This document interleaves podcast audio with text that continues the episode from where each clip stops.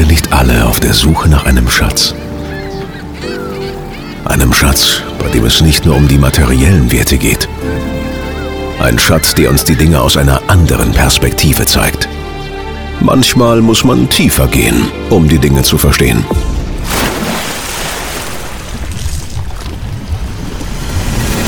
Tauche ein, tauche ab und lass es uns gemeinsam öffnen. Mein Sprecher, Schatz, Kästle.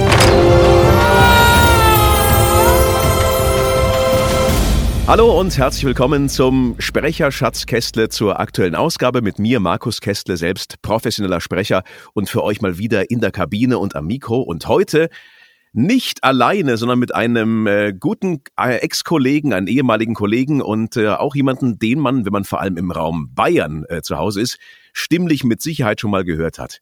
Herzlich willkommen heute bei mir Mike Hager alias Studiotechniker Nullinger. Ja, hallo Markus. Grüße dir gut, Herr Kästi. Servus. ja. Ich habe die heutige Episode folgendermaßen genannt und zwar ähm, vom Nullinger zum Finanzexperten, weil das äh, fand ich so ein bisschen jetzt so deinen Weg in möglichst kurzen Worten beschreibt. Ja. Bei uns im Podcast, bei mir ist ja so, da geht es ja hauptsächlich ums Thema Stimme, Sprache, Sprechen und so weiter und ähm, da möchte ich mit dir natürlich auch drüber sprechen. Mhm. Deswegen, Mike, zum, zum Beginn mal. Ähm, Erzähl doch mal, wie waren denn deine Anfänge? Wie bist du überhaupt ans Mikro gekommen? Also wie war da dein Start? Bei mir ging es damit grundsätzlich los, dass ich ein riesen Radio-Fan war. Ich war ein großer Fan von Thomas Gottschalk und Günter Jauch bei Bayern 3 damals als, als Kind und Jugendlicher und äh, bin damals dann in der Schule in der Berufsberatung gewesen und habe zu dem Berufsberater gesagt, ich möchte zum Radio. Woraufhin der gesagt hat, na ja, also äh, tatsächlich wird es gar nicht so leicht, weil wenn du da nicht jemanden kennst und Beziehungen hast, kommst du da eigentlich nicht rein. Da müsstest du äh, schon mal so in eine Kneipe gehen, wo zufällig Menschen vom Radio stehen äh, und du mit denen ins Gespräch kommen und dich die dann reinholen. Da habe ich mir gedacht, okay, so viele Zufälle, damals war mein Mindset noch nicht so stark, so viele Zufälle wird es wohl nicht geben. Äh, und dann habe ich gesagt, naja, werde ich doch lieber Lehrer für Französisch und Englisch am Gymnasium als ich dann angefangen habe, in München zu studieren, äh, ich war immer sehr medieninteressiert und habe dann so einen Aushang gesehen, äh, Film und Fernsehen interessiert dich, dann haben wir einen Job für dich.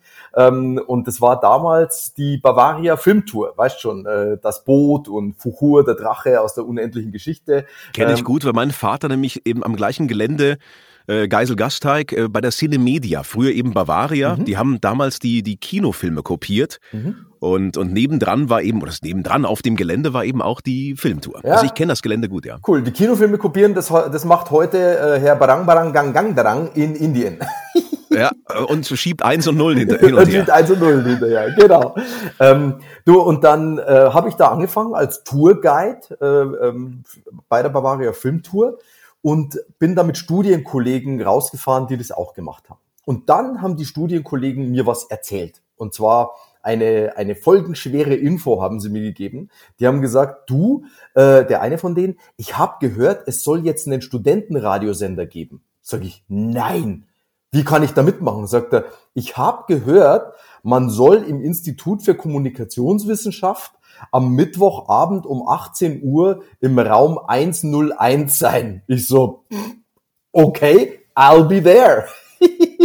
dann bin ich da, bin ich da reingegangen, genau zu der Zeit, war tatsächlich auch so, damals äh, Internet gab es gerade noch nicht, konntest äh, gerade erst, konntest du gar nicht äh, groß irgendwie das nachlesen, ich bin da wirklich aufs Geratewohl hin und komme in diesen Raum rein, 100 Menschen in einem Raum, ich ganz hinten äh, außen in der Reihe gesessen und auf einmal hieß es, ja, wir machen jetzt diesen Studentensender. Dann sollte es äh, so ein Brainstorming geben für Namen. Äh, mein Namensvorschlag Radio Ratzfatz wurde leider nicht genommen. du, und dann sagen die, ja, also wir machen jetzt einen, einen Kurs für Musikredakteure, einen Produktionskurs, äh, dies, dies Kurs, das Kurs und natürlich auch einen Moderationskurs. Und ich so, Moderationskurs, wie geil wäre denn das? Dann sagen die, ja, wir geben jetzt die Listen aus, jeder, jeder Kurs hat acht Plätze, wer sich zuerst einträgt, first come, first serve. Und ich sitze da ganz hinten außen und die fangen plötzlich an, von hinten diese Listen rauszugeben. Und die, die, die Dame, die das gemacht hat, drückt mir als ersten die Liste für den Moderationskurs in die Hand. Und ich so, yes, Checkpoint, Moderation. Ähm, Welchem Jahr war das, Mike? Also 1996. Es war 1996, ja, mein genau. Freund ist weggebräut sich in der Südsee. Wir haben da auch einen gemeinsamen Bekannten und zwar äh, Herrn Wolfgang Sabisch. Ja, das war damals der Programmdirektor von M945, so wurde dieser Sender dann, äh, äh, dann genannt, genau, weil der auf der Frequenz 94,5, äh, das Komma hat er mir gleich ausgetrieben, sagt der Mike on Air, sagt man kein Komma, man sagt 94,5 ähm, weil der auf dieser Frequenz eben dann in München gestartet ist. Ich du kommst ja aus, aus Niederbayern, soweit ich weiß, gell? Mhm. Ja, ja, genau, äh, genau. Die Frequenz ist natürlich für Niederbayern sehr geil. 94,5. 94,5, genau. Wirklich. Und, und, das, und das war auch schon, äh, da, da waren sie wieder meine drei Probleme. Äh, eines meiner größten Dilemmata war, wir hatten damals den Moderationskurs bei, bei zwei Kollegen aus dem lokalen, drei Kollegen aus dem lokalen Radio. Und da habe ich den einen äh, so ganz offen und ehrlich gefragt, habe ich gesagt, du, sag mal, siehst du mich am Mikrofon? Und sagt er, du, ganz ehrlich, mit deinem bayerischen Einschlag, das wird ein ganzes Stück Arbeit und tatsächlich eher nicht. Und ich so, das Mikrofon. Ja. Du, und hab dann da bei M405 fröhlich rummoderiert ähm, und, äh, und gleich am ersten Sendetag, also ein paar Wochen vorher haben wir da gestartet. Ich habe zwei Jungs kennengelernt, die gesagt haben, äh, wir machen eine Comedy-Sendung. Habe ich gesagt, wow, geil, Comedy will ich mitmachen, weil Comedy war schon immer mein Ding. Dann haben wir gesagt, ja, die Moderatoren der Sendung sind aber schon wir da musst du noch irgendwie dir was anderes suchen, ähm, wie du da reinkommst. Also, Habe ich gesagt, ja, ich könnte ja so ein, so ein Studiotechniker sein, ähm, weil zu der Zeit war die Studiotechnik noch nicht ganz in Ordnung und wir wussten, bei Sendestart könnte es gut sein, dass die Technik spinnt. Und äh, die zwei haben damals tatsächlich gecheckt, dass ich ganz gut improvisieren kann und haben gesagt, ja, dann machst doch du den Studiotechniker, kommst rein äh, und improvisierst, wenn, wenn tatsächlich im Hintergrund die Technik ausfällt. Und genauso war es. Erster Sendetag, äh, 1. Juli 1996, M945. Äh, die Sendung hieß die Stunde der Abrechnung. Dann fiel die Technik aus. Im Hintergrund kamen die echten Techniker rein und vorne kam ich rein als tada, Studiotechniker Nullinger, weil ich vorher habe hab, hab ich mir überlegt, mal, was ist das für ein Typ? Ja, das ist halt so ein Bayer, weil ich bin ein Bayer, äh, der ist eine ziemliche Null. Ähm, so, dann heißt er halt Nullinger und wie heißt er mit Vornamen? Na, jeder Bayer heißt Josef, heißt er halt Josef Nullinger. Das hat, glaube ich, keine 30 Sekunden gedauert, bis ich mir den Namen einfallen habe lassen. Also war das ganz spontan im Grunde genommen? War, war, me war, mega spontan. Und, man äh, sagt ja auch im, ja. in Bayern so, ach, Nullinger und so, nach, nach dem Motto, wenn man irgendwas negiert. Oder es, das ist ja auch so eine Redewendung gewesen. Ja, wobei das lustigerweise, das haben wir dann auch später Menschen. Oder kam das nach dir erst? Nee, glaub, glaub, das glaube ich nicht. Das glaube ich nicht. Ähm, das haben mir später auch Menschen gesagt, wobei ich glaube tatsächlich, dass das gar nicht so bayerisch ist, sondern eher so, so nördlich von Bayern. Ja, nee, Nullinger kannst du vergessen. So, irgendwie glaube ich. Bin, bin mir aber nicht ganz sicher. Ja, du, und, äh, und das war mein Beginn beim Radio und, und äh, dann gab es sehr viele, in Anführungszeichen, Zufälle, wobei ich ja der Meinung bin, dass es keine Zufälle gibt im Leben. Das sind Sachen, die fallen einem zu, äh, die, die, den, die den zu dem weiteren Weg geführt haben. Also mhm. ganz, äh, da könnte ich dir jetzt Geschichten erzählen, wie das, wie das weiterging. Das war schon, war schon sehr, sehr faszinierend. Also äh, in, in der Kurzform Irgendwann bin ich mal angesprochen äh, worden. Ähm, also, ich erzähl's kurz. Ich damals hieß es, hey, da gibt's eine Promi-Party, da darf einer von M945 mit einem der äh, lokalen Radiomoderatoren, die uns praktisch moderieren beigebracht haben, hin und darf da O-Töne bei den Promis holen. Und Mike, du nicht, weil wir haben schon einen. Habe ich gesagt, ja, okay, äh, dann fahre ich euch wenigstens hin. Ja, bin ich ganz nah dran am Geschehen, so ungefähr. Dann hat bei dem, den ich, bei den beiden, die ich da hingefahren habe, hat bei dem das Telefon geklingelt und eine von der Produktionsfirma hat angerufen und hat gesagt, sie brauchen morgen einen Fahrer für eine äh, Discovery Channel ähm, Dokumentation. Ähm, und äh, dann habe ich da den Fahrer gemacht. Dann habe ich die kennengelernt, dann hat die gesagt, du, ich arbeite bei einer Casting-Agentur, ähm, wir, wir brauchen äh, einen für Castings, der so Sparingspartner wird. Ähm, kannst du das? Sag ich, ja, ja, das kann ich. Dann war ich Sparingspartner für Casting äh, der neuen Moderatoren von Live aus dem Schlachthof. Ich war ein riesen Live aus dem Schlachthof-Fan. Erklär das kurz, was du machst mit, mit Sparring gemeint ist in dem Moment. Also du bist dann der Gegenpart im Grunde genommen, oder? Naja, also die, die haben Menschen gecastet, die eine Interviewsendung machen sollten und dementsprechend brauchten sie jemand, der in diesem Casting in mehrere Rollen schlüpfen kann, um da interviewt zu werden. Als Dummy sozusagen. Als, ja? als Dummy sozusagen, hm? okay. genau. Genau. Und dann habe ich da die Redakteure von Live aus dem Schlachthof kennengelernt. Dann konnte ich dort ein Praktikum machen, meine erste äh, Fernsehluft schnuppern. Und äh, ja, dann, dann, dann hat eines das nächste gegeben. Dann, dann war plötzlich wieder ein Casting. Da war eine im Casting, die hat damals mit Jochen Bendel bei Energy gearbeitet. Dann hat die gesagt, du, ich mache euch mal bekannt. Dann äh, habe ich für, für Jochen Bendel, damals Dr. Ben bei Energy, äh, Gags geschrieben. Irgendwann hat der die Morning Show bei Energy bekommen. Und vielen bekannt noch damals auch als äh, Moderator von Ruckzuck. So als Moderator von Ruckzuck, genau, genau. Du, dann hat er mich damals mit an Bord geholt für, für Co-Moderation oder Sidekick bei, bei Radio Energy. Und als die Geschichte dann vorbei war, äh, hat Antenne Bayern angerufen. Und äh, irgendwann saß ich bei Antenne Bayern, 1999. Und äh, 2001 sagt der damalige Programmdirektor, du hast doch früher beim Studentenradio äh, immer diesen Nullinger gemacht. Kannst du den nicht hier bei uns auch machen? Da, habe ich den Nullinger bei der Antenne gemacht. Ja. Ich kann mich äh, an witzige Sachen erinnern bei M945, da haben wir uns ja auch kennengelernt damals. Mhm. Äh, da gab es einen Jingle, der hieß M945. Wir üben noch. genau, genau. genau. Und das war ja, das war ja irgendwie so Programm, ja.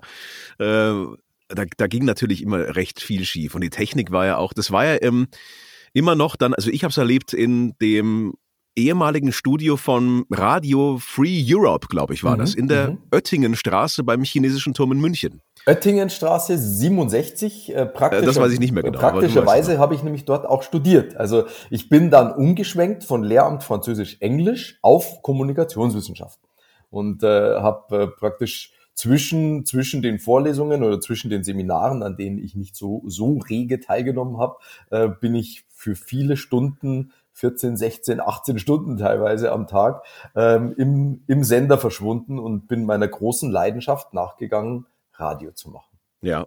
Es sind mehrere Sachen drin, die ich jetzt ganz kurz mal zwischendurch zusammenfasse, weil das eben auch so Themen sind, über die spreche ich auch in meinen Solo-Shows hier im Podcast. Ähm, zuletzt gab es eine Episode, viele, ähm, viele Wege führen nach Rom, wie kann ich eigentlich Sprecher werden? Dass eben einer der Wege auch eben übers Radio sein kann. Andere gehen übers Fernsehen, andere machen erst Schauspielerei und merken dann, hey, am Mikro arbeiten ist eigentlich viel cooler als vor der Kamera.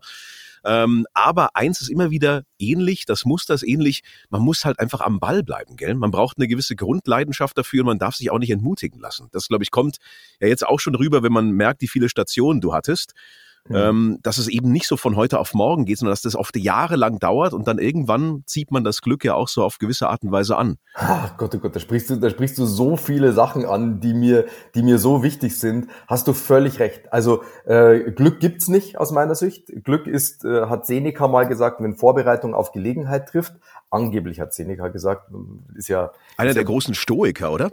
ja, ist einer der großen Stoiker, genau, tatsächlich. Und äh, ähm, dann kommt natürlich auch dazu, dass Beständigkeit das Allerwichtigste ist. Und ich habe letztens erst, ich glaube auch einen Podcast gehört, in dem einer zum, zum, zum Bereich Entrepreneur oder Business oder Unternehmertum oder überhaupt ähm, berufliche Karriereentwicklung äh, gesagt hat, es gibt eigentlich nur zwei große Gruppen. Die einen, die durchhalten und die anderen, die nicht durchhalten. Ähm, und im Endeffekt geht es darum, immer im Leben. Dranbleiben und durchzuhalten. Mhm. Fertig. Oder wie Simon Sinek sagt, irgendwie Infinite Mindset. Das ist auch so ein Punkt. So einfach dann halt nicht das Spiel spielen, um einfach zu gewinnen, sondern um mhm. es zu spielen.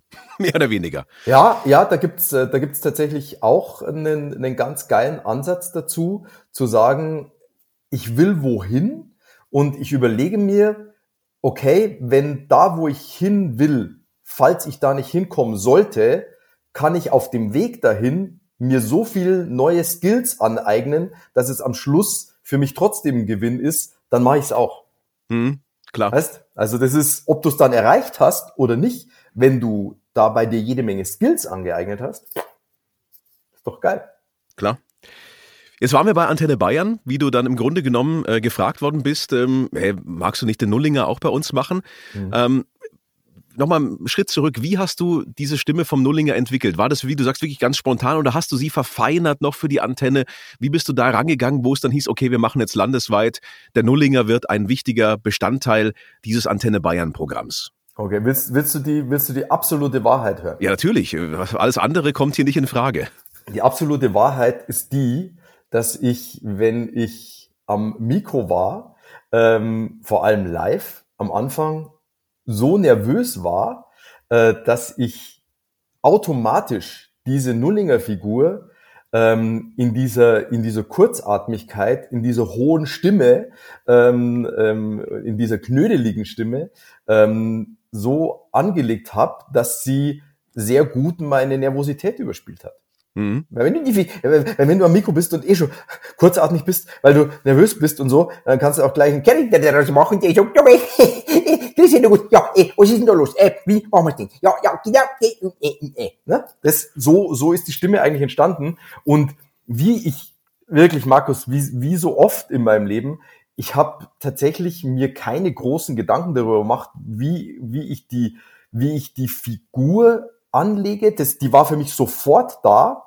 Biertrinkender, dicker Bayer, Fußballfan, äh, nicht ganz hell, aber so ein bisschen Bauerschlau, Bauernschlau, so ähm, Kind im Körper eines Mannes, ne? so ungefähr, also geist, geistiges Kind im Körper eines Mannes.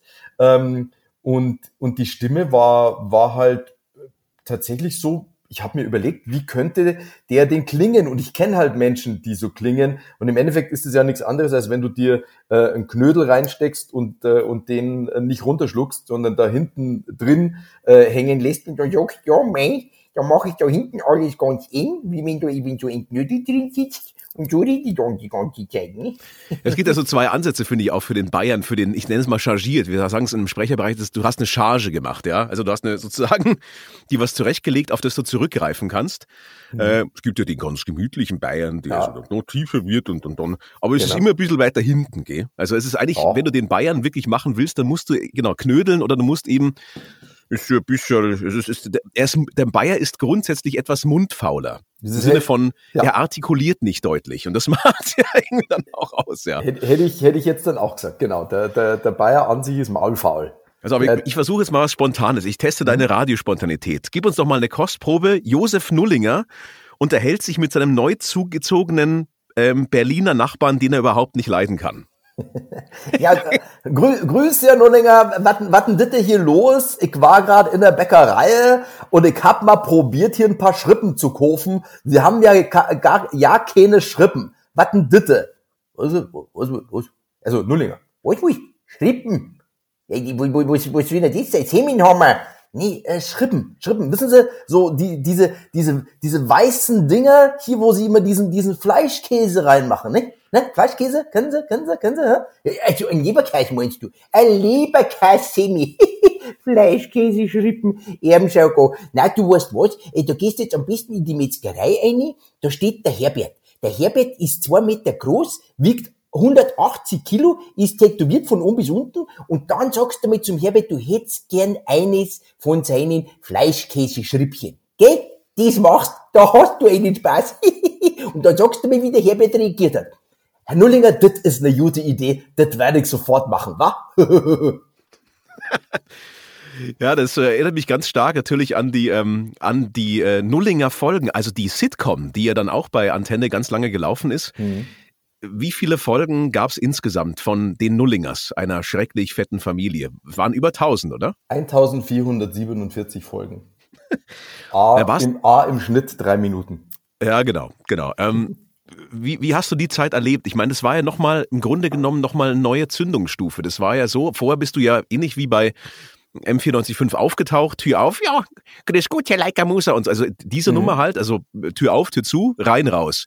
Mhm. Und dann gab es ja ein spezielles Format für dich. Ähm, wie hast du das erlebt oder wie kam es dazu? Ähm, es kam dazu äh, so, dass die damalige äh, Programmdirektorin Valerie Weber, äh, die ja jetzt Hörfunkdirektorin vom Westdeutschen Rundfunk ist, äh, zu mir gesagt hat, ähm, Herr Hager, Tür auf, Nullinger kommt rein. Wir brauchen was Neues. Ähm, und ich dann überlegt habe, okay, was könnte denn was Neues sein? Habe diverseste Vorschläge geliefert von Crazy Phones über äh, also so Telefon an, Telefonstreich-Anrufe äh, über jeden Tag einen Song. Ich habe ja sehr viele Songs geschrieben und, und gesungen, so Singalongs und Soundalikes und so. Ähm, bis ich dann irgendwann mit, äh, ich, ich, lustigerweise, ich habe die Feuchtgrubers, die Willi Astor früher geschrieben hat, geliebt und habe mir immer gedacht, wow, so eine, so eine bayerische Radiofamilie müsstest du eigentlich wieder aufleben lassen, weil das ist einfach geil. Da kannst du so viel spielen und so viel machen. Und ähm, habe das dann vorgeschlagen und das kam ganz gut an. Auch hier wieder, ne, die, die wirklich, die Sachen, die richtig eingeschlagen haben, haben nie lang gedauert. Für mich war sofort klar, dass das eine schrecklich fette Familie ist. Habe ich, hab ich nicht lange überlegt. Und mit der, mit der El Bandi Titelmelodie, gell? Mhm, ja, genau, weil, weil äh, das, das einfach, einfach, so naheliegend war. Ne? Schrecklich ja. nette Familie, schrecklich fette Familie und dann diese Verbindung herzustellen zu zu äh, El Bundy, die ja, die ja auch ganz große Sitcom-Schule waren. Ich meine, der, der Autor, der, der die, der die schrecklich nette Familie gemacht hat, der hat ja eines der Standardwerke zum Thema Humor äh, geschrieben. Ähm, und ja, also das war, war einfach sehr naheliegend, eine bekannte Melodie. Du, du kennst sofort das Setting, dass es in, in so einer Familie stattfindet.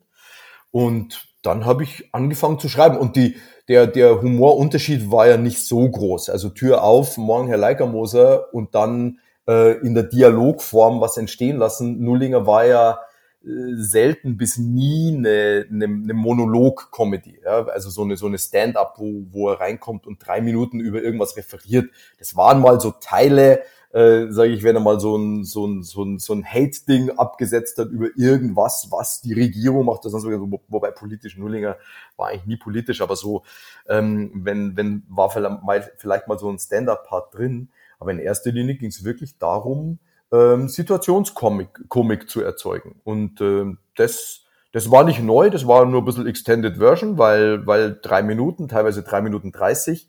Ähm, haben das wenige gemacht, um nicht zu sagen gar keiner im Radio. Es hat auch jeder gesagt, äh, das geht nicht mehr, äh, bis dann einer kam und es einfach gemacht hat.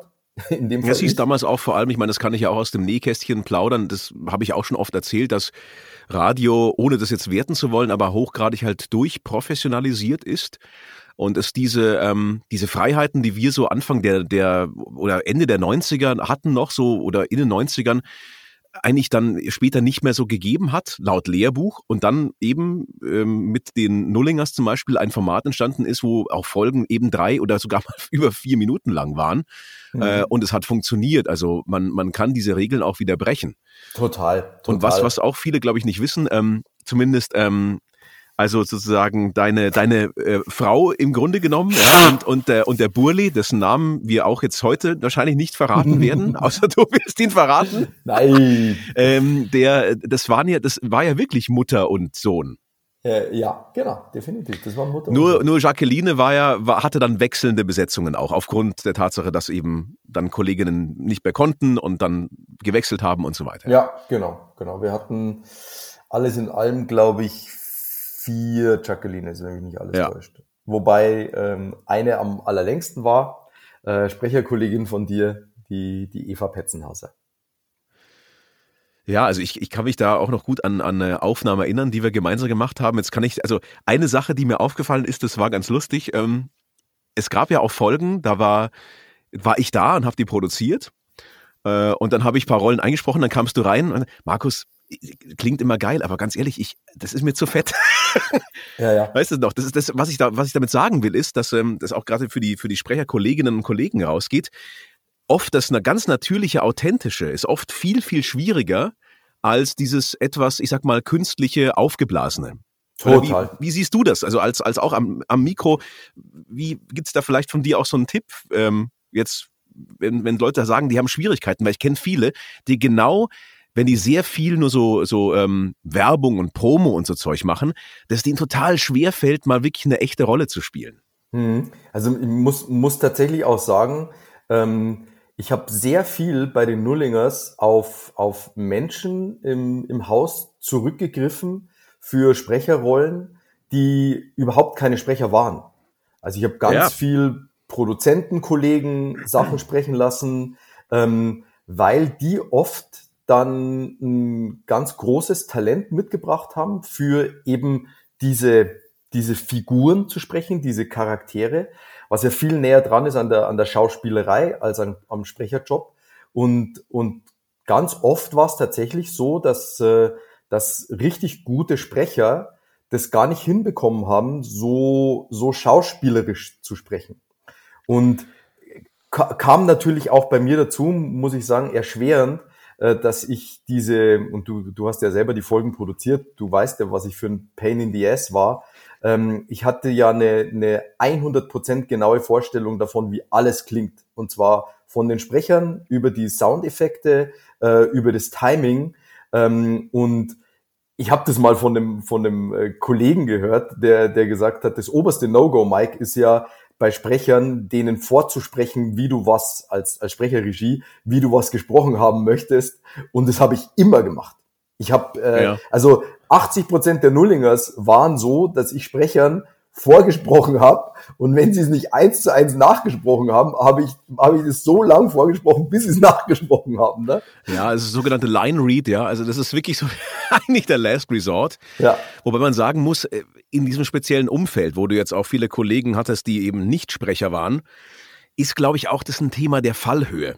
Also wenn du dann, du hast dann diese etwas ausgebildeteren Stimmen und dann die ganz natürlichen. Ich glaube, das ist auch ein Problem gewesen. Das ist ein Problem, aber es war, eine, war halt einfach so ein Effekt dann, dass diese Fallhöhe dann teilweise zu hoch war und das hat diese Natürlichkeit dann verloren. Aber vielleicht war es auch ein Schlüssel zum Erfolg der Nullingers, dass es eben nicht so dieser Synchronduktus ist, so, weißt du, dieser, das, wo du sagst, hey, es ist eigentlich, es wirkt der immer noch komisch, aber wenn es in sich alle so sprechen, wirkt's wieder passend. Weißt du, wie ich meine? Mhm, mhm. Ja, aber das wäre für mich tatsächlich äh, das, das Allerschlimmste gewesen, wenn, wenn das so geklungen hätte. Ich wollte immer, dass das so echt wie möglich klingt, tatsächlich. Ja. Und, und ich hatte eigentlich nur zwei Ausreißer. Die, der eine Ausreißer war, nee, klingt zu sprechermäßig und der andere Ausreißer war, klingt zu wenig schauspielerisch.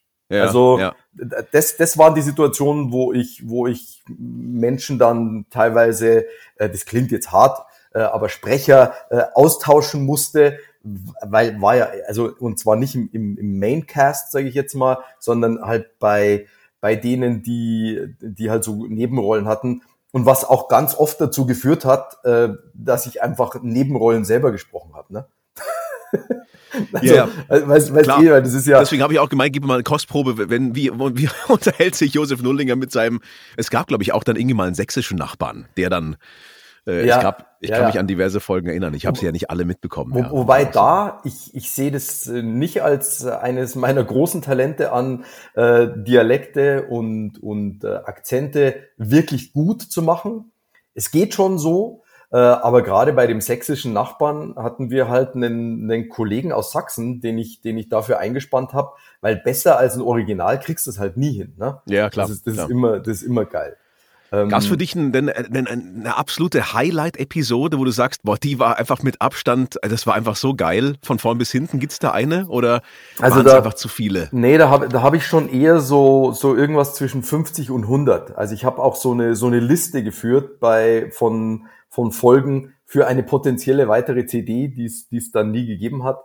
Äh, ich habe so eine Liste geführt. Also es waren schon so 50, würde ich mal sagen, so aus dem Bauch raus Folgen, die, die ich einfach großartig fand. Wo, wo ich selber dann beim Abhören teilweise äh, vor Lachen am, am Boden gelegen bin, weil einfach so, ja, so geiles Timing, geile Situationskomik, also einfach mir fällt eine ein, so eine, so eine Weihnachtsfolge, wo es, wo es so ein Ping-Pong gab, so, ähm, wollen, wollen sie Gans oder Ente? Na, äh, Ente. Äh, äh, die Ente ganz, na, Holbert. Äh, und die Gans, äh, nee, nicht ganz, Ente. Halb, ganz, ganz, Ente. Äh, das war so ein Ping, Ping-Pong-Ding irgendwie, das, das war echt ganz cool oft, oft ist, war für mich so Skripte schreiben oder, oder ich habe mal, ich habe mal so eine Folge gemacht, wo, wo, wo alles Alliterationen war. Äh, mein neuer Freund, äh, der Martin. Was? Wer, wer ist der Martin? Und dann geht's los. Äh, Martin ähm, der mittelalte Maler aus Meitingen bei äh, Mesensheim äh, mit m, m, m, m, m, m, und dann der andere eine, eine A-Literation und der andere eine, eine Literation mit nur C am Beginn und so. Also so Sachen habe ich geliebt. Ich, ich, ich, für mich ist das wie, wie Musik. Du, du, du brauchst einen Rhythmus, du brauchst, das most important thing in Comedy ist Timing. Du mhm. brauchst gutes Timing und, und dann, dann Brauchst du als Sprecher Ding. auch teilweise. Ich habe ja, auch mal in einer Folge ja. gesagt, ähm, viele reden so über die Voraussetzungen, ja, du musst eine gute Stimme haben und so. Ja, es mag schon alles sein, aber ich habe es genannt, Musikalität ist eigentlich eine wichtige Grundvoraussetzung auch. Voll. Im Sinne von Taktgefühl, aber nicht, dass du jetzt Musiker bist, sondern dass du Taktgefühl im Sinne von ähm, Timinggefühl hast. Ja, was bei mir als Moderator von diesen ganzen Ram Talks kam natürlich. Also Ram Talk ist sozusagen das, wenn der Moderator in den Song reinquatscht, dieses A-Loch, ja. es quatsch halt nicht in den Song rein, du Depp, ja. Was wir immer gemacht haben, weil das war so ein bisschen so ein Sport, hey, ich treffe die Ramp, wenn das Singen anfängt, dann höre ich auf, ja. Also ja. Ram Talk auf der einen Seite. Und auf der anderen Seite eben auch, wenn du dann produzierst, dass du ja auch, du musst ja auch dann einen Takt schneiden, musst einen ähm, guten Ein-, Ausstieg finden. Auch das hilft ungemein, ähm, so ein Timing-Gefühl zu entwickeln, das so richtig so in dein Fleisch und Blut übergehen zu lassen. Das unterschätzen viele, weil auch im Bereich Sprechen musst du ja ganz oft ein Timing treffen. Mhm. Also im Synchron sowieso, aber auch in anderen Bereichen musst du ein gutes Timing haben. Ich hab, das finde ich unglaublich wichtig. Ich werde es nie vergessen. Wir, äh, ich habe einmal eine, eine Folge geschrieben, die hat dann ein Produzent fertig produziert. Die war tot. Da war kein einziger Lacher drin. Und dann bin ich über die ganze Folge mit dem drüber gegangen und wir haben nur die Sachen, wir haben nur das Timing verändert. Mhm. Wir haben keinen anderen Sound genommen, wir haben keine andere, äh, keine anderen Sprecher genommen, wir haben an den, an den Lines nichts verändert, überhaupt nichts. Wir haben nur die, die, die Zeitdauern der ineinandergreifenden Dialogzeilen mal verlängert, mal verkürzt und es war danach eine der lustigsten Folgen überhaupt. Wir sind lachend im Studio gelegen. Aber vorher war das eine der unlustigsten Folgen. Da war, da war nichts zum Lachen drin. Mhm. Und, die, mhm. und die haben wir nur repariert durch Timing. Und das ist halt so eine Sache, das habe ich immer wieder festgestellt. Ähm, Timing können nur ganz wenige und du kannst es entweder oder du kannst es nicht.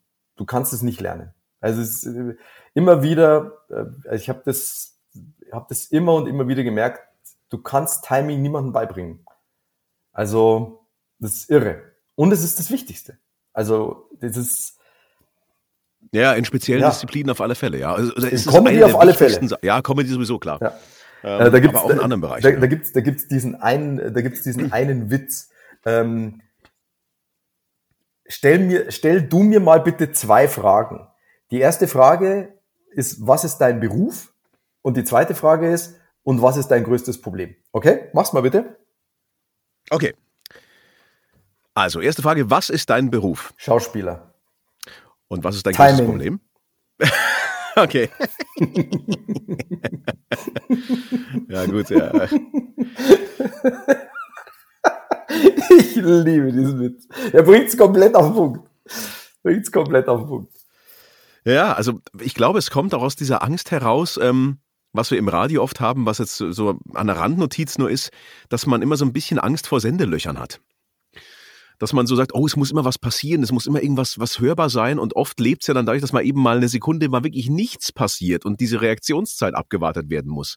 Das ist, das ist glaube ich, was, was man erst wieder lernen musste auch, weil weil wir so in gerade in diesen, ich sag mal, Hit-Radio-Formaten, also wo, wo wirklich äh, Hit-Radio gemacht wird, wo die, wo die aktuellen Songs gespielt werden, wo immer ein bisschen Dampf dahinter ist, man ja eigentlich eine Pause äh, sich nicht, nicht gönnt, nicht wirklich. Ne, ne, ich garantiere dir, die, die, das, das Stilmittel der Pause ist bei den Nullingers, hat für ein paar Situationen gesorgt, die in den Folgen die größten Lacher waren. Hm. Und das ist, das ist so einfach. Nullinger ist beim Arzt, sagt, sagt, sagt der Arzt irgendwie, oh, Ihre Blutwerte sehen aber schlecht aus. Herr Nullinger, haben Sie schon mal drüber nachgedacht, vielleicht sich vegan zu ernähren? Was? Die, die Pause hätte ich jetzt sogar noch länger machen können. Ja? Sich vegan zu ernähren. Pause, Pause, Pause, Pause. Du, du siehst den richtig da sitzen, ja. wie er gar nicht versteht, was der Arzt sagt. Ja, am besten, vegan, also, am besten hörst du auch so noch so einen Sound im Hintergrund, der irgendwie noch so unterstützt. Irgendwas, keine Ahnung, beim Arzt ist jetzt schwierig, ja. Ding, ding, Kann irgendwas sein. Ja, also, ja, Jeopardy, irgendwas, ja. Klar, und das ist, was du sagst, wieder Timing, ja. Ähm, wie, wie warst du? bist ja auch als als ähm, als Nullinger aufgetreten, ja? Ähm, mhm. Wie ist es dann jetzt im Unterschied, sagen wir mal, wenn du jetzt die Folgen gemacht hast, da gesprochen hast am Mikro und jetzt live? Was ist da, was ist da der größte Unterschied für dich jetzt von der Performance her, meine ich? Der größte Unterschied ist, dass du, wenn du solo auftrittst, ähm, im Vergleich zu den Folgen, dass das halt Monolog ist und dass du entweder einen Dialog spielen musst oder halt in diesem Monolog dir, dir die, die Anspielwand sozusagen für den Tennisball fehlt. Also du, das ist eine ganz andere Art von Comedy, eine ganz andere Art von Humor. Ähm, das ist komplett anders. Du, du spielst ja nur mit dir selbst. Mhm. Also, das ist so, weißt, die Älteren unter euch kennen vielleicht noch Jerry Lewis und Dean Martin. Ähm, Jerry Lewis war, war der, der immer geschielt hat und gestolpert ist und einfach der crazy guy. Und Dean Martin, ja, einer aus dieser, aus dieser Szene um Frank Sinatra und ähm, Dingstelbums Jr., na, wie heißt er? Äh, Sammy Davis Jr. Sammy Davis Jr. Ja. Ähm, und der war der Straight Guy. Und, mhm. Und ein, und ein Crazy Guy wird so viel stärker, wenn er einen, wenn er einen Straight Guy als Gegenüber hat, als wenn der Crazy Guy allein ist. Das ist halt ist eine, ist eine andere Hausnummer. Ja. Es ist eine ganz andere Geschichte, aber ist mir zuletzt aufgefallen, es gibt, ähm, ist wirklich ein ganz anderes Thema, passt perfekt zu diesem, äh, was auch Fallhöhe generieren und einfach Unterschiede ähm, betrifft. Und zwar ähm, bin ich ein ziemlich großer Star Trek-Liebhaber. Also sowohl von den Classics als auch von den moderneren Sachen. Und es gab irgendwie zuletzt vor ein paar Jahren eine Dokumentation, äh, die hieß For the Love of Spock. Ähm, die hat seinen Sohn gehostet, also Leonard Nimoys Sohn. Und da haben sie so ein bisschen so mit ihm Interviews gezeigt, auch mit, mit Leonard Nimoy. Und der hat auch erzählt, ja, äh, bei mir hat es halt ausgereicht, wenn ich diese Augenbraue hebe, weißt du, diese typische Spock-Augenbraue, so. Mhm. Faszinierend. Und das mhm. reicht halt dann schon. Mhm. Und Kirk war, der hat sich ja immer geprügelt und war der Frauenheld und so, weißt du, der hatte immer irgendwie, hieß er damals William Shatner, King of Overacting. Der hat immer ja alles, alle großen Gesten gespielt, ja.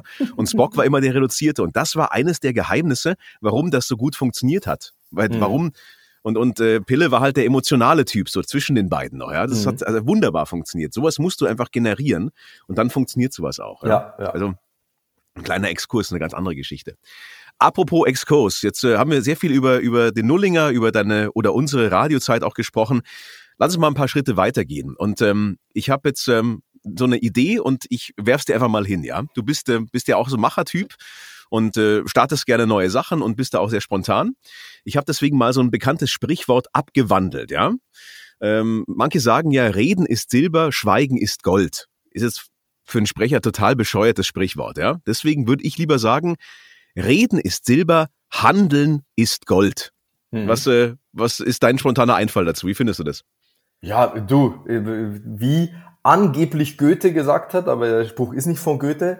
Äh, es gibt nur drei, äh, drei wichtige äh, Buchstaben äh, oder äh, wie geht er jetzt nochmal? Habe es sogar in meinem Buch drin. Tun, T-U-N. Also ohne etwas zu machen, passiert nichts. Und deswegen ist es tatsächlich die, die allerwichtigste, die allerwichtigste Sache der Welt ist, umzusetzen, loszulegen und zu machen. Dementsprechend würde ich das total unterschreiben. Ähm, bei Reden ist Silber, Schweigen ist Gold, denke denk ich immer noch an eine andere Sache. Ähm, immer wenn ich spreche, höre ich nur Sachen, die ich schon weiß.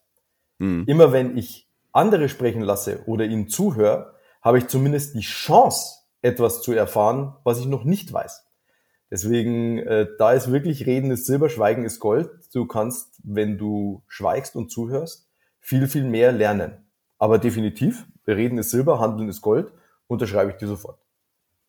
Weil es gab für dich einen Moment, wo du ja auch, was heißt gezwungen warst zu handeln, wo es aber auch mit dieser ganzen Radiogeschichte mit Nullingers und so weiter, es ging ja auf ein Ende entgegen oder ein Ende zu. Ähm, und dann gab es für dich ja auch so den Moment, glaube ich, wo du ja überlegen musstest, wie geht's jetzt weiter? Was willst du jetzt tun? Willst du uns da mal kurz mit, mit äh, einweihen, wie das war für dich?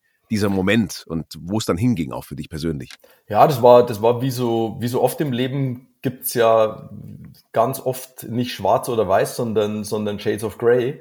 Bei mir war das tatsächlich so ein relativ fließender Übergang. Also als sich immer mehr für mich abzeichnete, dass die, dass die Nullinger Sache enden wird, wobei ich muss mal vorweg sagen, ne? als ich mit Nullinger angefangen habe, habe ich mir immer gedacht, okay, das Nullinger Ding, das läuft jetzt ganz gut. Wenn es gut läuft, läuft es jetzt vielleicht drei Jahre. Wenn es super läuft, läuft es vielleicht fünf Jahre. Dann ist das Ding durch. Dass ich die Figur alles in allem schlussendlich äh, 23 Jahre mache, ähm, habe ich nie gedacht. Dementsprechend, ähm, für mich war das alles schon Nachspielzeit. Für alles, mhm. alles über fünf Jahre war schon Bonus. Und für mich war der Übergang eher so schleichend und zwar aus zwei Bereichen. Einerseits der Bereich, dass ich mir gedacht habe, na ja, wie lange werden die Menschen das überhaupt noch gerne hören wollen? Und der andere, wie lange will ich das überhaupt noch machen? Und der hintere Teil wurde immer größer bei mir, weil ich eben so diese, diesen einen großen Bereich habe. Und dieser eine große Bereich ist alles, was mit, mit Geld und Persönlichkeitsentwicklung zu tun hat. Ähm, und ich da über so eine, auf so eine lange und ganz eigene Geschichte zurückblicken kann, dass das und, und immer mehr Menschen zu mir gekommen sind. Ich meine, die, die Kurzform der Geschichte äh, ist, vor 20 Jahren hatte ich 35.000 Euro Schulden äh, und heute bin ich finanziell frei. Äh, und nicht, weil ich was geerbt habe oder im Lotto gewonnen habe, sondern einfach nur, weil ich mich sehr viel, viel mit dem Thema Geld, Persönlichkeitsentwicklung, Investments auseinandergesetzt habe. Und es sind immer mehr Menschen in den letzten 20 Jahren zu mir gekommen und haben gesagt, Mike, wie geht es? Mike, wie geht Immobilien? Mike, wie geht Börse? Mike, wie geht, ähm, ich habe zwar Geld, aber, oder es kommt zwar Geld rein, aber es bleibt nicht bei mir. Oder Mike, ich bin im Minus, wie komme ich ins Plus? Äh, oder Mike, wie geht denn das eigentlich mit Kryptowährungen, Bitcoin, äh, Ethereum? Wie, wie, wie haut das alles hin? Ähm, und ich immer mehr dazu übergegangen bin, erst im Freundes- und Bekanntenkreis, dann Freunde von Freunden und immer öfter halt auch Menschen, ähm, im Menschen, die ich gar nicht kannte, die zu mir gekommen sind und gesagt haben, Mike, wie geht es? Und das ist einfach für mich, ich habe so zwei große Lebenspassionen. Die eine ist Humor. Bis ans Ende meiner Tage werde ich immer gern Menschen zum Lachen bringen und Herzchen machen. Und die andere ist halt einfach Geld. Mhm. Und Geld ist einfach ein Thema, da kannst du mich, wenn du jetzt möchtest, dass dieser Podcast acht Stunden dauert, dann stell mir Fragen zu allem, was mit dem Thema Geld, Investments, Persönlichkeitsentwicklung, muss ich sagen, gehört dazu, weil dein Einkommen nur so hoch ist, wie du auch in deiner Persönlichkeit entwickelt bist, in deinem Selbstbewusstsein auch. Wie du dir ähm, auch selbst wert bist und dadurch wert auch für andere bist, ja? Ja, ja. Wie viel individuellen Wert du in die Gesellschaft einbringst, das ist auch ein ganz, ganz wichtiges Thema. Ähm, und da kriegst du mich.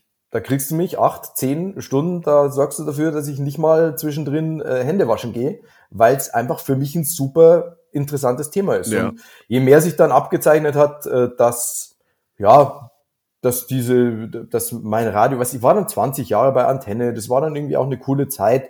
Äh, mir wäre es echt schwer gefallen, nach 19 Jahren aufzuhören. 20 Jahre, hey, geil, so ein richtig schöner, schöner Lebensabschnitt. Und dann zu sagen, hey, jetzt, jetzt gehe ich komplett meinem Hobby nach, auch aus dieser, auch aus dieser finanziellen Freiheit heraus, dass ich halt nichts muss, sondern dass ich das halt einfach nur mache, weil ich es liebe. Ähm, das war so diese Übergangsphase. Und mhm dann hat eins zum anderen geführt tatsächlich. Dann ähm, mit dem mit dem Buch sind dann ähm, ich habe dann angefangen so ein so ein Exposé zu schreiben und so ein erstes Kapitel mal zu verfassen, um Menschen dieses Thema breitentauglich mitzugeben. Weißt, ich möchte halt dafür sorgen, dass das Thema Geld salonfähig wird. Ich möchte dafür sorgen, ja. dass äh, wir den Satz über Geld spricht man nicht ersetzen mit äh, mit dem Satz reden wir über Geld. Ich möchte dafür das Geld, äh, ich möchte dafür sorgen, dass Geld aus der Schmuddelecke rauskommt und dass von 17 bis 77 äh, jeder Wetten das artig sagt, hey, es ist interessant, sich mit dem Thema Geld auseinanderzusetzen und egal wo du jetzt finanziell stehst in deinem Leben, ähm, du kannst so viel mehr finanziell und auch in allen anderen Bereichen erreichen. Und als ich dann an Verlage herangetreten bin mit dem Buch und plötzlich so ein Feedback darauf bekommen habe, so nach dem Motto, wir möchten das Buch sehr gerne machen, ähm, dann, dann habe ich mir gedacht, wow, krass, äh, ich kann wirklich mein, mein Hobby, mein, meine zweite große Lebensliebe äh, zu einem weiteren Beruf machen. Ja. Jetzt sagst du was, äh, lass ich ein paar Sätze dazu sagen, weil ich da glaube ich, ein paar Geschichten einfach auch oder ein paar Segmente auch ähm, anreißen möchte. Das eine ist dieses, dieser Punkt, es gibt eine weitere Karriere nach der Karriere.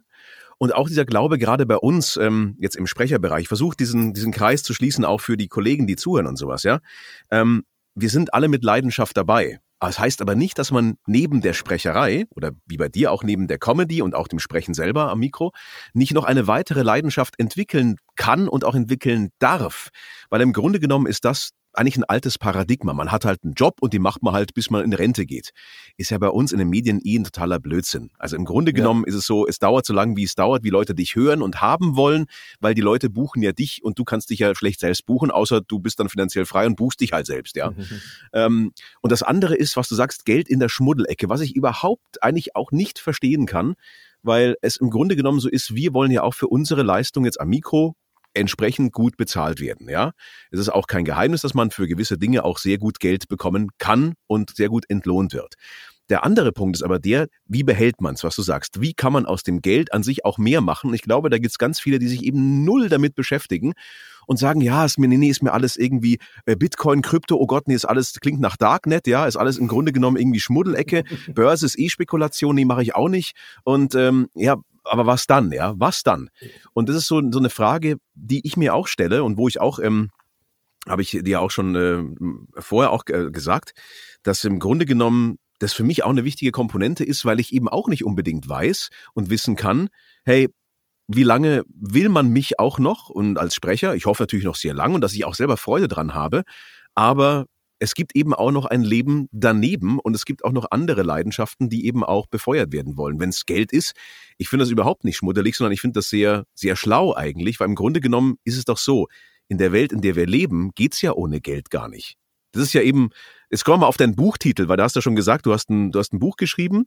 Oder sagst ja, wie heißt der Buchtitel? Weil das ja auch eine Sprichwortabwandlung ist. Das Buch heißt Geld allein ist auch eine Lösung. Abgewandelt von äh, Geld allein ist auch äh, keine äh, Lösung. Nee, abgewandelt von äh, was, was ist der Geld allein macht auch nicht glücklich, glaube ich. Ja. Und, und genau, das sehe ich auch tatsächlich so. Geld allein macht auch nicht glücklich. Du brauchst auf alle Fälle äh, Immobilien, Gold, Aktien und Kryptowährungen dazu.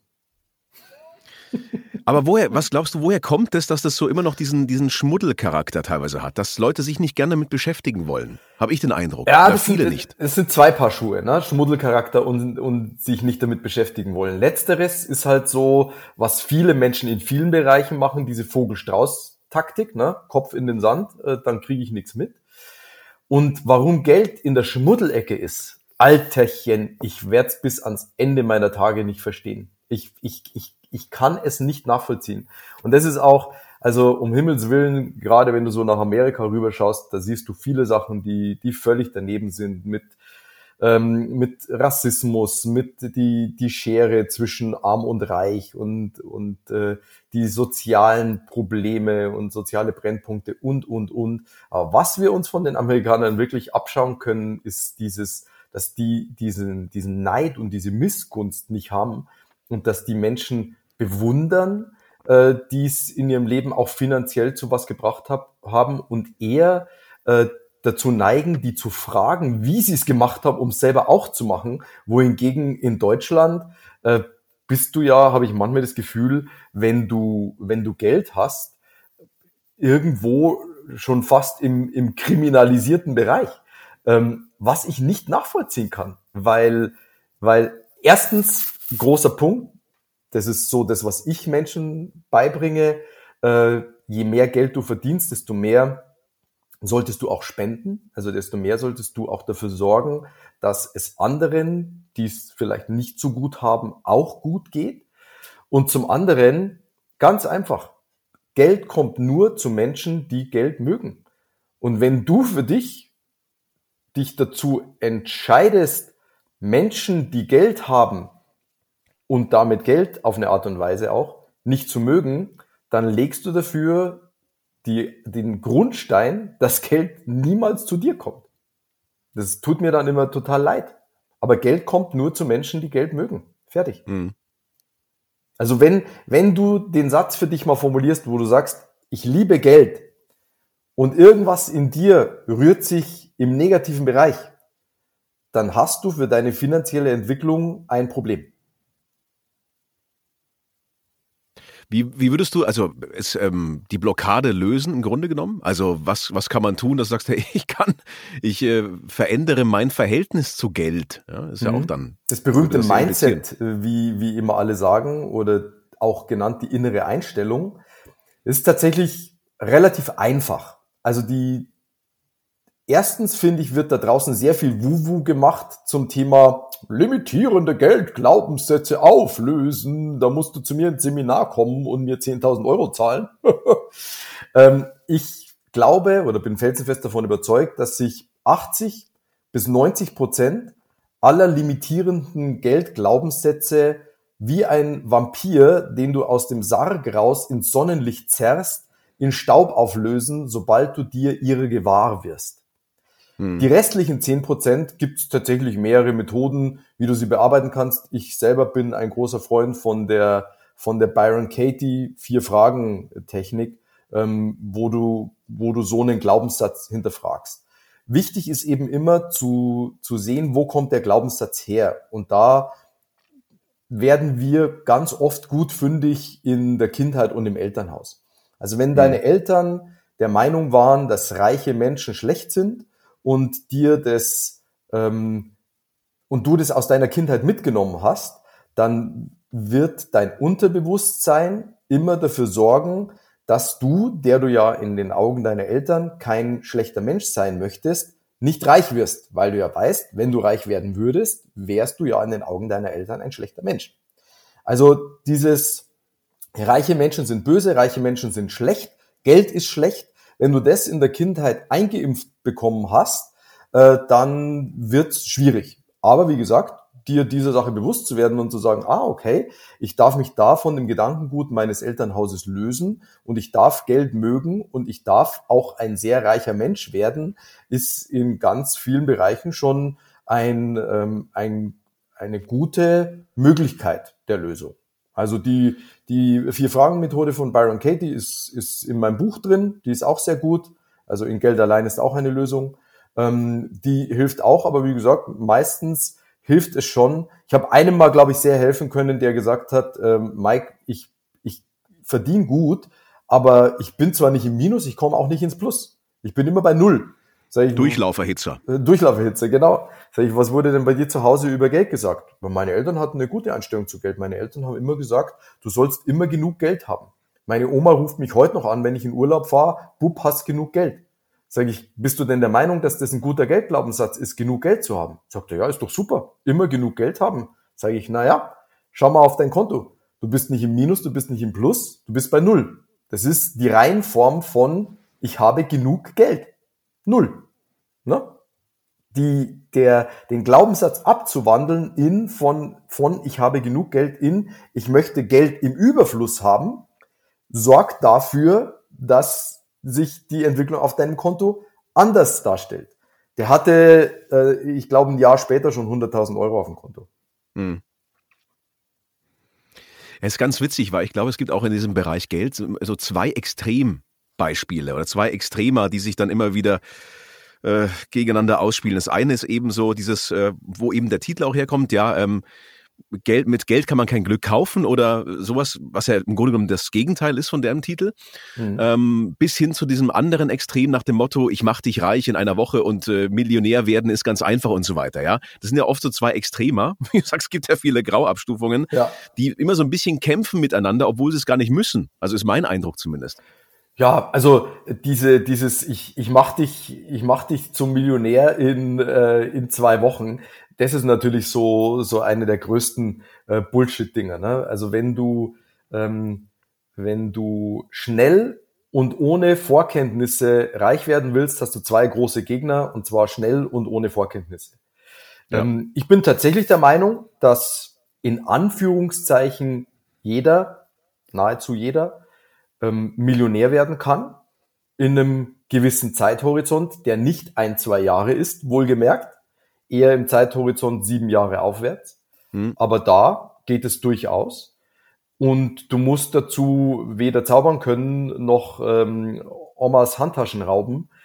Du, es ist einfach nur wichtig, ein paar ganz einfache, sofort umsetzbare Grundkenntnisse zu beachten und stetig, nachhaltig und langfristig umzusetzen. Was sind die drei, wenn du es mal anreißen willst? Wenn die, nicht so viel verraten willst vom Buch, aber einfach mal ganz kurz angerissen. Also grundsätzlich geht es immer darum, Einkommen erhöhen, Ausgaben verringern, richtig investieren. Hm. Fertig. Das sind, das sind die drei Schritte. Das Ganze noch untermauert äh, durch meine 3i-Regel, immer sparen, immer spenden, immer investieren. Hm. Also auch von dem Geld was herzugeben. Aber das ist, das ist das Grundrezept. Das Grundrezept ist Einkommen erhöhen, Ausgaben verringern, das Geld, was übrig bleibt, sinnvoll investieren. Ich habe jetzt nochmal so ein kleines, ähm, was heißt Spielchen ist es nicht, aber so ein kleines Ergänzungsspiel vorbereitet, ja? Also ich habe jetzt mir so Begriffe aus der Finanzwelt und du ergänzt sie dann aus deiner persönlichen Meinung, ja? Mhm, gern. Also, pass auf. Ähm, Punkt eins: Ein diversifiziertes Aktienportfolio ist schön zu haben, aber nicht das einzige, was du haben solltest und unter Umständen gar nicht mehr so richtig zeitgemäß. Mhm, okay. ETFs sind für mich die sinnvollere Variante zu einem diversifizierten Aktienportfolio. Okay. Spekulation an der Börse ist dumm. Kryptowährungen sind für mich eine sehr zukunftsträchtige und smarte Möglichkeit, sehr viele Bereiche, die gerade auch politisch falsch gemacht werden, für dich persönlich so zu korrigieren, dass du dir ein gutes Vermögen aufbauen kannst und eine extrem interessante Beimischung zu einer ansonsten, zu einem ansonsten weiter diversifizierten Portfolio. Sehr gut. Okay, Mike. Das waren die vier Dinger, die ich jetzt mal so angerissen habe. Mehr natürlich mit Sicherheit in deinem Buch. Wie gesagt, Geld allein ist auch eine Lösung. Mhm. Und ähm, abschließend vielleicht, ähm, wir sind jetzt bei einer Stunde angelangt. Ich finde, das ist ein guter Zeitpunkt. Also acht Stunden machen wir heute nicht voll. Schade. Dann machen wir vielleicht lieber eine zweite Episode. ähm, einfach mal so ein, so ein abschließender Tipp für eben angehende Sprecher, Medienschaffende, Macher. Was ist, wenn es für dich so einen Leitsatz gibt, einfach so ein Tipp, der kann sowohl für das Performen am Mikro als auch für das persönliche Leben gelten. Was ist so der Tipp, den du mitgeben würdest? Sag, ein Top-Tipp sozusagen. Sag ja? mir nochmal genau, äh, für, für welchen Bereich, um mehr zu verdienen, um, um sein Geld besser zu behalten. Bisschen, bisschen Lass genau. uns zwei Bereiche draus machen. Lass uns einmal irgendwie nochmal, noch mal, weil wir um das Thema Sprecher uns auch so ein bisschen kümmern, so ähm, der Top-Tipp sozusagen für Medienschaffende, was da in deiner Meinung nach am wichtigsten ist. Und dann auch gern nochmal einfach dein Top-Tipp zum Thema ähm, ich sag mal, Investment aktuell? Was würdest du jemanden raten, der sagt, ich möchte jetzt investieren, was würdest du tun? Vielleicht lass es uns so machen, vielleicht. Hey, Fände ich ganz also spannend, ja. Top, Top-Tipp für, für Medienschaffende, aber für alle, your network is your net worth. Dein Netzwerk ist dein Nettovermögen. Du solltest, also du solltest dein Netzwerk nicht unterschätzen. Mhm. Ähm, Tipp zum Verdienen. Ähm, was, schau mal genau drauf, was bist du bereit, anderen für ihre Leistung zu zahlen und stell das in Relation zu dem, wie du für deine Leistung bezahlt wirst. Du wirst sehen, je mehr du bereit bist, anderen für gute Leistung Geld zu geben, desto mehr wirst du für deine Leistung auch gutes Geld bekommen. Also wenn du glaubst, du musst den Maler, der für 30 Euro die Stunde komm, äh, kommt, auf 15 Euro runterhandeln, wirst du merken, dass Auftraggeber dich in dem gleichen Maß runterhandeln. Mhm. Ähm, dann noch ein Tipp für, für Investment. Nichts geht über Immobilien.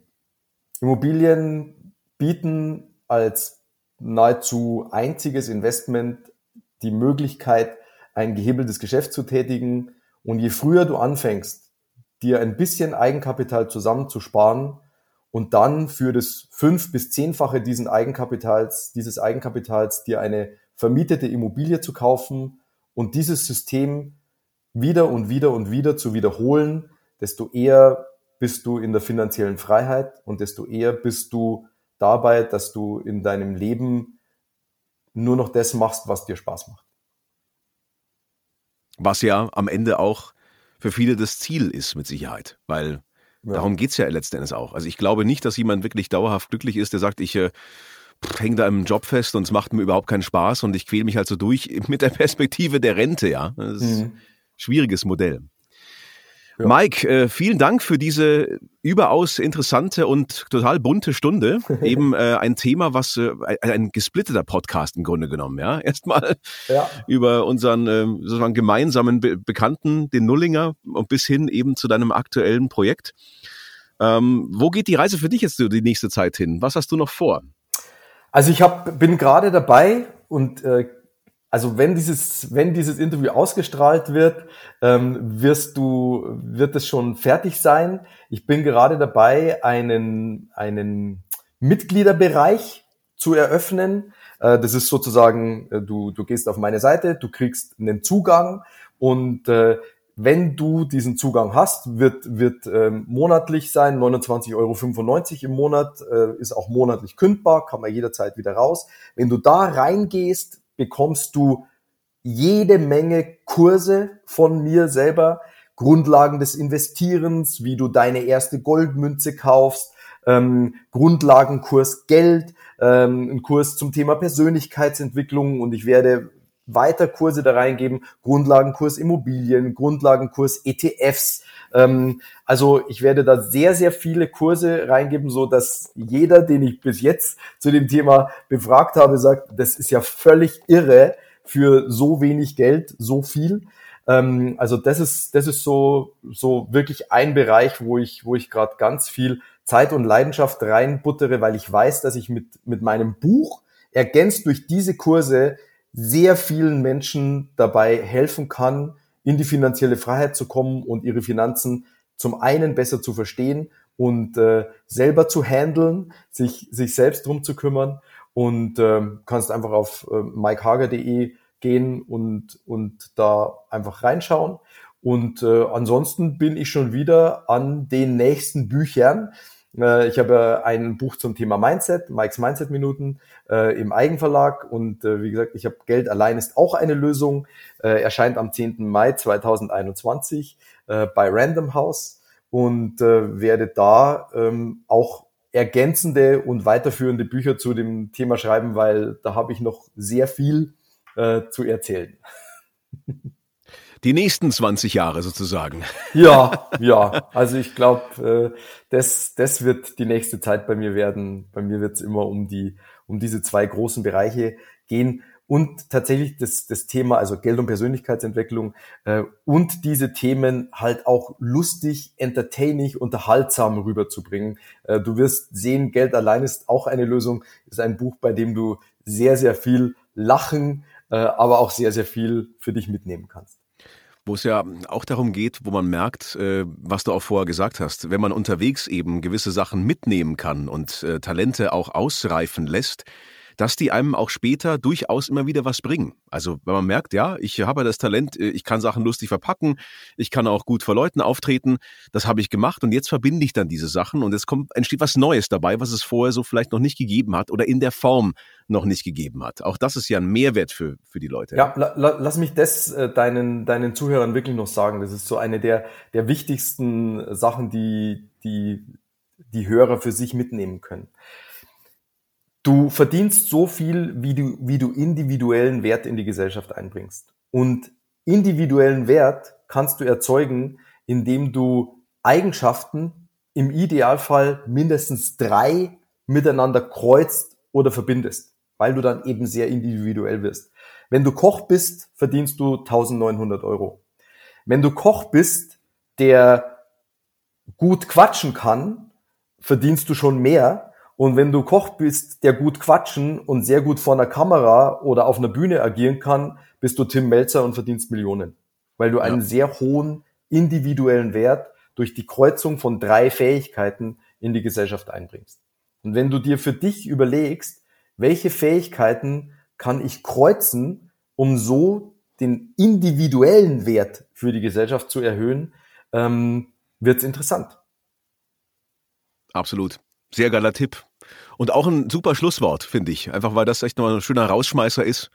Ähm, ja, Mike, vielen Dank für deine Zeit, für diese wunderbare Stunde.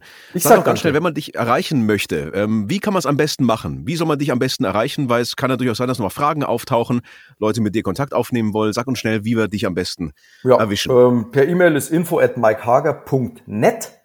Äh, die, die Website ist mikehager.de und ansonsten, das Buch gibt's überall, wo es Bücher gibt. Und ich glaube, wer bei Google Mike Hager eingibt, äh, wird sehr schnell Zugang zu mir finden. Alles klar, Mike. Dann dir eine gute Zeit, viel Erfolg mit allen Projekten Danke, und dann vielleicht bis bald mal wieder, ja? Danke, Markus. Dir auch ciao, und ciao. deinen Zuhörern alles Gute und viel Erfolg.